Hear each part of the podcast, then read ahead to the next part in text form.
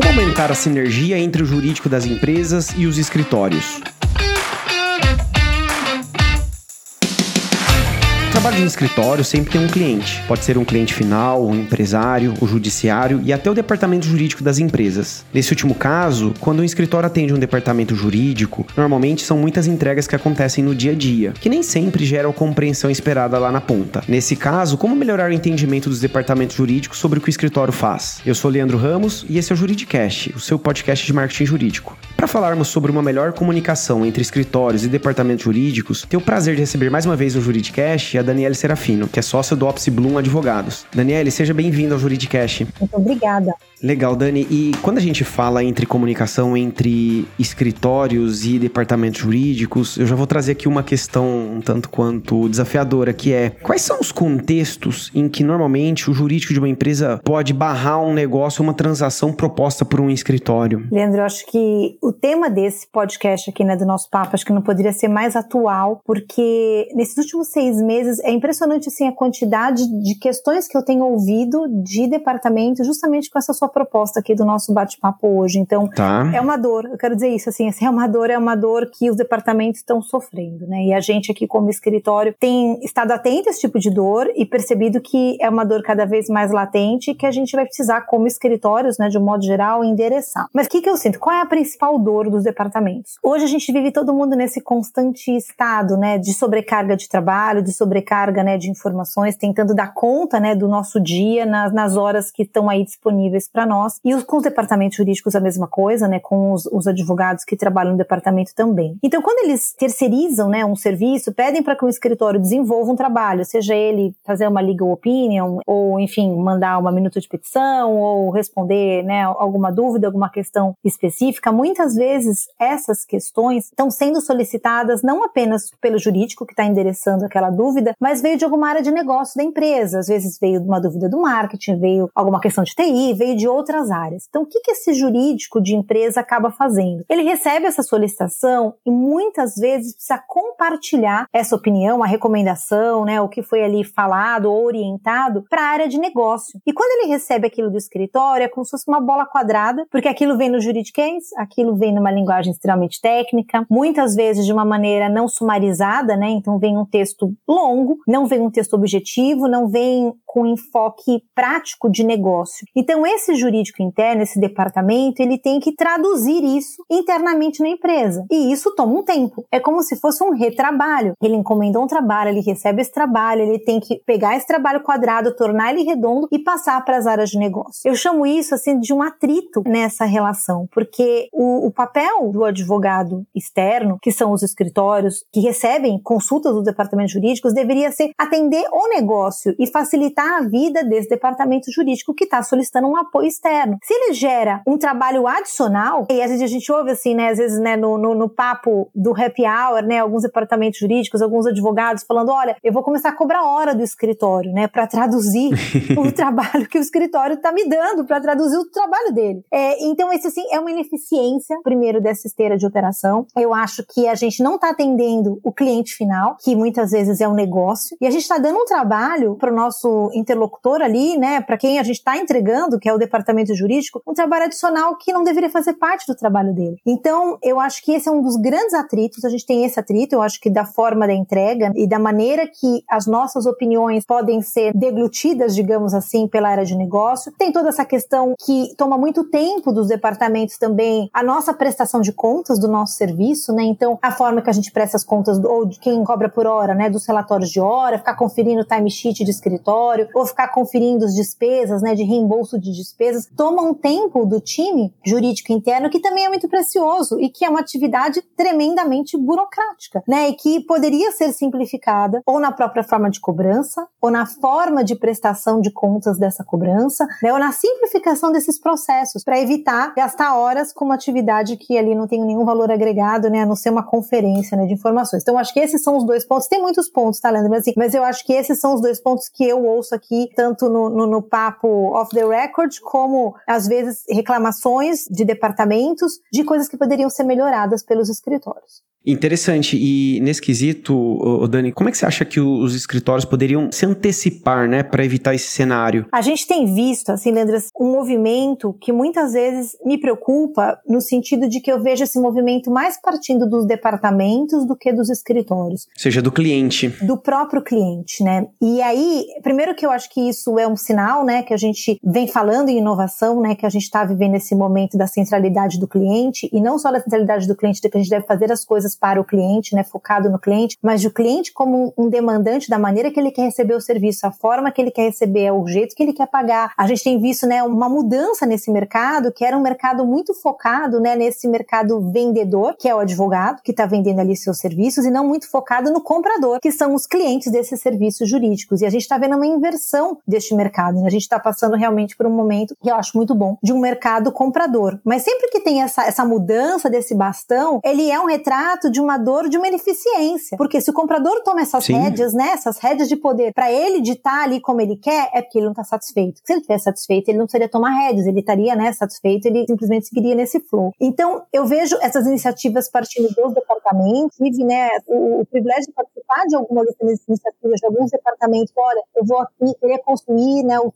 os, os Que eu espero dos stories, eu vou fazer uma medição de fornecedores a partir de 2024. Esses vão ser os valores que eu vou avaliar no fornecedor como escritório. E isso são sinais que eu acho muito interessantes. Primeiro, assim, de ver né, para onde eles estão olhando, o que, que eles estão querendo construir. Mas eu esperava que isso viesse de nós, vendedores dos serviços jurídicos, né? Que os escritórios já pautassem essa mudança e não fossem, entre aspas, pautados e sujeitos agora a se adequar para continuar sendo um fornecedor relevante nesse parceiro. E, e você usou uma palavra, Dani, que é fornecedor. E no meu entendimento, quando o cliente toma as rédeas e não o escritório, o escritório acaba ficando num lugar frágil de fornecedor, né? E não como num local que poderia ser de parceiro estratégico, né? Não sei se você concorda com essa visão. Totalmente, Leandro. E eu, eu vejo assim, para mim, o futuro sustentável dos escritórios de advocacia nesse mercado que está mudando e está mudando muito rápido é um lugar de parceiro de negócio. E não só do escritório externo ser parceiro de negócio, do jurídico interno, como o jurídico interno ser parceiro de negócio das áreas de negócio da empresa. A gente está numa mudança de mercado de parcerias. E o que significa isso, ser parceiro? Né? Qual a diferença de ser um fornecedor e de ser um parceiro? Né? Ser um fornecedor significa que, eu, na minha visão, eu sou demandado e eu cumpro aquilo que você está me pedindo. Ser um parceiro, eu estou construindo junto. Né? Eu estou ali para viabilizar o negócio acontecer, eu estou ali para atender as necessidades. Então, vamos, vamos fazer desse jeito, vamos fazer desse outro. De que maneira eu consigo entregar que isso seja mais efetivo para você? É um trabalho de construção conjunta, em menos de Sim. eu estou sendo demandado, né? Então eu, sou, eu, eu, forneço aqui o que você me pedir. Outra coisa, a parceria é eu construo com você algo que você precisa. Eu acho que é uma sutileza de palavras, mas que traz uma transformação muito significativa de postura. E eu acho que o escritório que não entender que a gente está nesse momento de mudança, de mudança muito profunda, concordo com você. Ele vai perder o seu espaço como parceiro, um fornecedor desse departamento jurídico. E uma vez que o cliente eventualmente não entendeu o que o escritório fez, né, e trouxe uma negativa, qual que é o próximo passo que o escritório deveria dar, né? E, e qual o comportamento, né, do advogado que está ali, né, prestando aquele serviço? A gente sempre comenta assim, né, nós, nós advogados, a gente está muito acostumado a falar para o nosso próprio ecossistema, né? Então a gente fala entre nós, de advogado para advogado, e a gente usa aí, né, tudo aquilo que a gente comenta, o juridiquês, a nossa forma, né, técnica de expor as coisas, o nosso jeito de expor, né, a nossa forma de comunicar é, eu brinco, é a selfie do jurídico, né? É aquela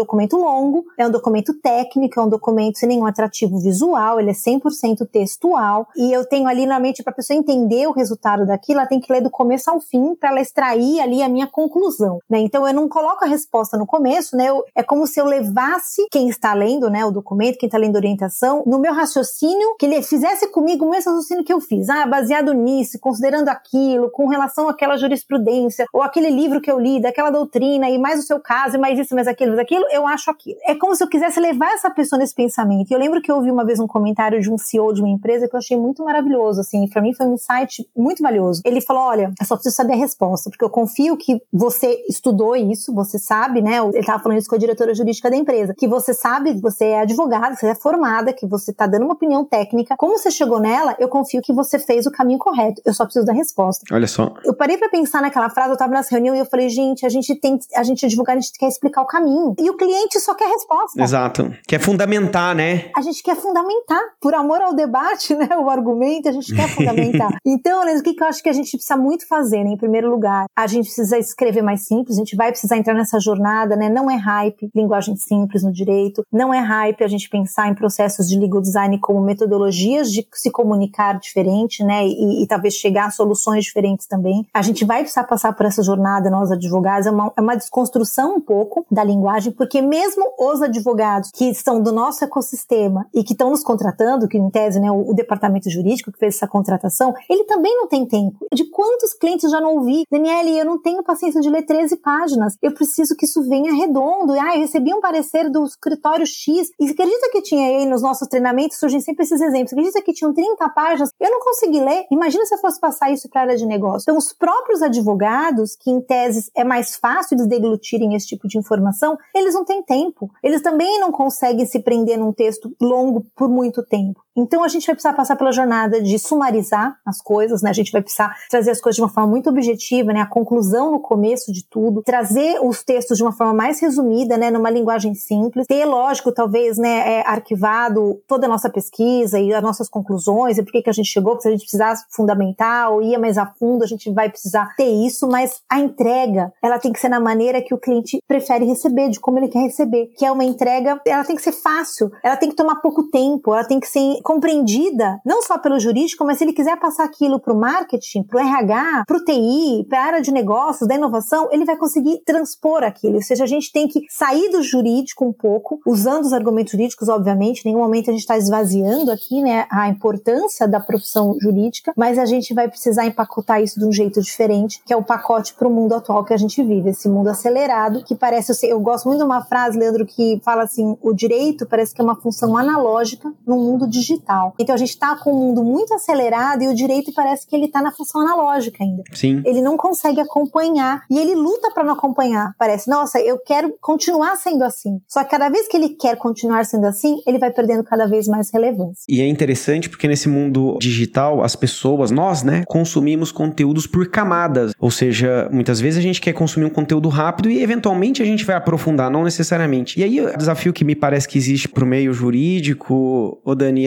o advogado não está acostumado a apresentar uma ideia sem ter uma ampla fundamentação. Faz sentido esse raciocínio? Faz 100% e acho que isso é uma técnica que a gente tem usado muito, Leandro. Acho que tem sido assim, é onde eu tenho visto mais bons resultados. Assim, às vezes o cliente, por algum motivo, não quer transformar um documento todo num documento de uma linguagem simples ou usar o Visualó, mas ele aceita fazer uma página de resumo daquele documento que, como se fosse né, o que introduz aquele assunto. E depois ele percebe que as pessoas só acessam a primeira página e que as pessoas não leem o restante. Olha só. Outros, eles tinham uma resistência de fazer uma mudança e acabaram mudando o contrato e falaram, vamos passar por uma fase de testes, mantendo a versão original e a versão nova simplificada, né, com uma simplificação bastante grande em termos de massa textual, de quantidade de texto e tinha essas informações em camadas, que eu chamo também de informações fragmentadas, né, porque nós estamos nesse Sim. momento de sociedade que a gente na PF, né, quando a gente não tá com crachá de advogado, a gente consome tudo de forma fragmentada, né? As pessoas veem uma notícia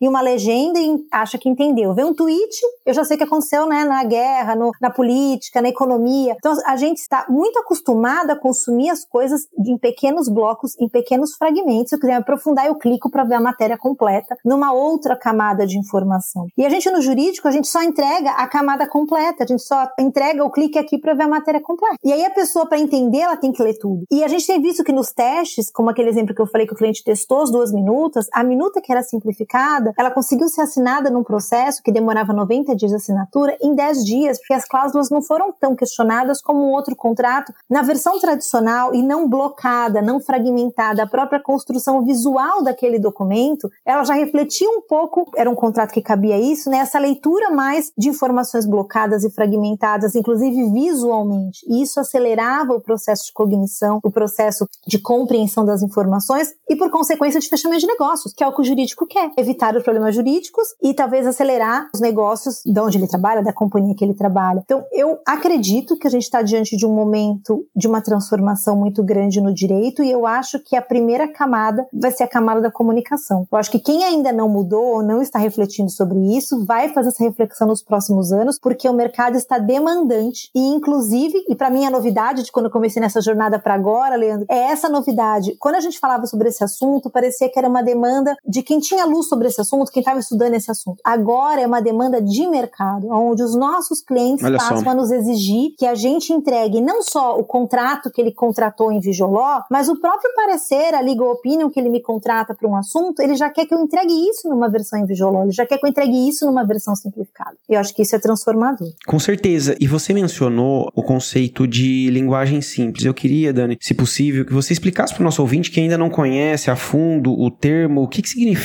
linguagem simples e como que ela impacta, né, a facilitação, né, do entendimento de informações jurídicas. Primeiro ponto, assim, linguagem simples, ela é bem difícil de ser feita, né? Assim, a gente faz simples é como se fosse muito fácil, mas ela é muito mais complexa, porque a gente, cada palavra é uma renúncia de muitas outras, né? Então, é um trabalho bem pensado. Mas a linguagem simples, ela vem de um termo em inglês chamado plain language, né? Que significa linguagem simples, e é um movimento, né? Um movimento é, que tem muito impacto, assim, nos aspectos, inclusive, sociais, mas de, de compreensão, de dar acesso às pessoas às informações, no entendimento de que essas informações pertencem às pessoas e que elas têm o direito de compreender. Esse movimento fora do Brasil, na Europa, nos Estados Unidos, sendo muito rapidinho aqui, surgiu até para as leis já surgirem escritas em linguagem simples, como uma diretriz como se fosse obrigatória em alguns países, que a lei já é escrita em linguagem simples. Esse movimento se amplia e ele chega aqui no direito, né, com o nome de Plain Legal Language, trazendo aí o legal, né, do direito para essa equação. E aí também como uma jornada necessária para a linguagem jurídica, que tem toda, né, sua especificidade, seu, seu, seu linguajar técnico, as palavras, né, não do senso comum das pessoas, como uma reflexão aqui para o direito no sentido de que, né, pelo direito de entender, né, então as pessoas têm o direito de compreender os direitos e os deveres delas, né, e eu acho que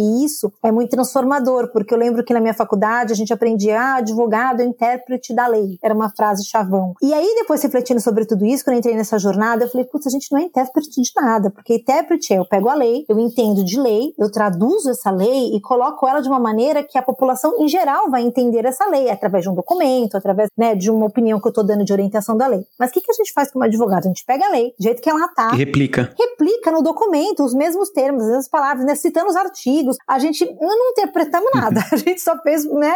Não fomos ponte de nada aqui de conhecimento. Isso, eu acho que tinha antigamente, né? Uma questão de uma linguagem própria do direito, e que isso era bom, né? Dava um certo status, uma distância, né? Desse conhecimento, né? Uma propriedade sobre esse conhecimento. Só que a gente está nesse momento de muito, eu falo desse legal open sourcing, ou seja, todo mundo tem o direito de, né, de, de, entender sobre todas as coisas e tudo isso é aberto, é de acesso público, e isso pega nessa linguagem do advogado com uma necessidade de simplificação. Então, a linguagem simples, ela existem diretrizes, existem técnicas, não é simplesmente eu vou escrever simples da minha cabeça e trocar palavras, existe diretrizes a serem escritas, tem regras para essa simplificação que as pessoas podem aprender, né? Tem diversos cursos gratuitos na internet, né, no YouTube ou até fazerem cursos sobre isso que trazem insights de como a gente pode escrever em ordem direta, não usar estrangeirismos ou não usar siglas. Tem uma série de, né, de diretrizes de linguagem simples para a gente simplificar e isso de uma forma não tirar o conteúdo jurídico, mas é tornar esse conteúdo jurídico acessível. É justamente o oposto. Bem interessante. E aí a pergunta que eu tenho, Dani, é: é possível mensurar os resultados né, obtidos com a linguagem simples ou até o visual law? Eu acho que sim, Leandro. A gente tem ido nessa jornada de tentar sempre agregar num projeto de legal design visual law KPIs, né? Porque é, é muito importante né, que o jurídico tenha essa medição, né? Então, a gente falando dos departamentos jurídicos que contratam esse tipo de serviço, ou mesmo dentro do escritório. E aí, como é que a gente pode mensurar né, um bom resultado de um visual law? Primeiro, tentando identificar as dores que esse documento tinha, né? Então, é o quê? Uma dor de conscientização né, interna, é uma dor de uma demora muito grande no fechamento de um contrato, então eu tenho aqui questionamento de cláusulas né, constantes. É um produto que, de alguma forma, as pessoas não entendem o que que estão contratando, e aí isso acaba num contencioso e vira uma quantidade de processos né, grande questionando né, aquele produto, e as informações eventualmente deveriam estar nesse contrato. Então, primeiro a gente entender essas dores. Depois a gente colocar KPIs de métricas dessas dores, né? Então, olha,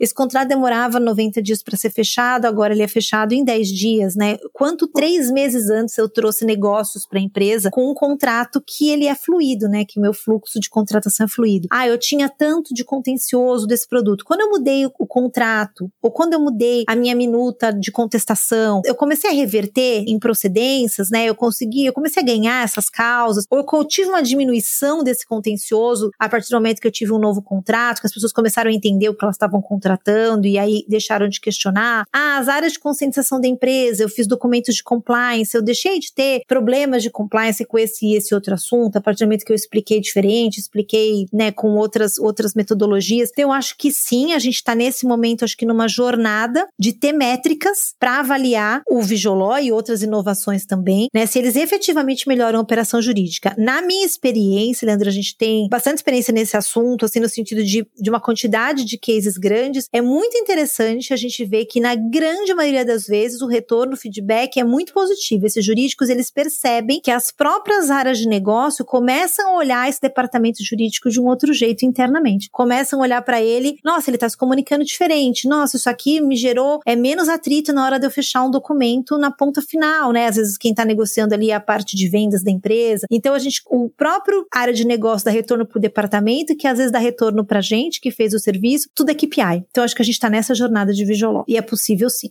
E essa evolução, Dani, né, na forma de comunicação é apenas uma demanda de grandes empresas ou organizações menores também estão abertas a essa inovação? Eu acho que essa inovação vai chegar a todos, tá? Mas assim, nesse primeiro momento eu sinto que é uma demanda mais das empresas. E por que das empresas? E até porque que quando inovação a gente fala que os departamentos estão mais avançados do que os escritórios de inovação? Porque eles vivem num ambiente já multidisciplinar por natureza. Eles estão inseridos numa Sim. empresa, né, numa companhia que tem diversas áreas, que existe uma pressão do próprio negócio, né, para se expandir, para fazer uma, né, uma transformação digital, né, para inovar. Então eles estão inseridos num contexto que muitas vezes propicia trocas ou propicia, né, um push para inovação. Os escritórios, eles estão um pouco na sua própria ilha, né? Se ele não tem o push do cliente, ele consegue ficar ali no conforto, entre aspas, da sua ilha. Então eu acho que nessa primeira camada a gente vê essas grandes empresas, né, preocupadas com essa jornada de transformação e de simplificação para atender melhor o, o, negócio. Mas eu já vejo sinais de. A gente recebeu, por exemplo, esse ano foi a primeira vez que eu recebi pedidos de trabalhos de Vijoló de outros advogados, de outros escritórios. E isso a gente foi muito interessante, porque ele, em tese, não seria o nosso,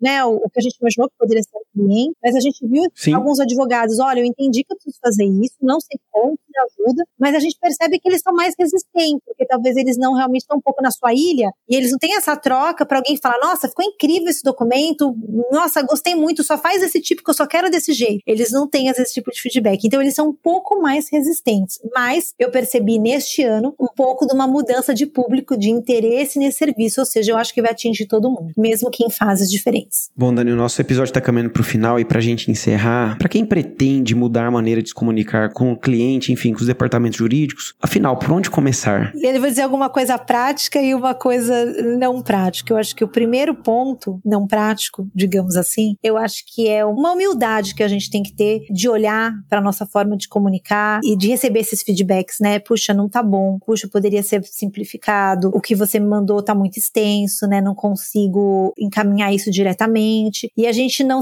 né, se sentir criticado pessoalmente, né? A gente entender que a gente está inserido nesse contexto desse mundo digital que requer uma comunicação diferenciada, né? E que a gente vai precisar mudar. Então, acho que primeiro é uma reflexão pessoal. Na parte prática, eu acho que a gente está no momento que tem muito curso, né, disponível para isso, cursos de linguagem simples para o direito, cursos de visual law, é, ou seja, a gente precisa se capacitar tecnicamente, né, nessas técnicas, porque como a gente falou, não é só colocar cor e ícone num documento e nem trocar palavras difíceis por palavras fáceis e aí a gente escreveu em linguagem simples. Existem realmente técnicas para essas duas metodologias, então eu acho que a gente precisa se capacitar, se conscientizar o primeiro ponto, se capacitar o segundo ponto. E o terceiro ponto, que também é um desafio para o advogado, que é uma coisa que a gente também não está acostumado, é o que a gente chama de prototipar, né? Testar. Então a gente às vezes precisa testar para ter essa segurança de que aquele documento ele atingiu né, o objetivo e que ele vai ser simplificado e que vai ter um bom resultado. Então eu diria conscientização, treinamento, capacitação e depois a gente botar o pezinho nessa água da inovação e testar e estar tá atento aos resultados para colher esses resultados. Eu acho que essa é a jornada que todos nós precisamos passar, né? Muito bom, Dani. Eu agradeço imensamente a sua participação aqui no Juridicast e já deixo meu convite para voltar novamente. Muito obrigada. Será sempre um prazer. Obrigado.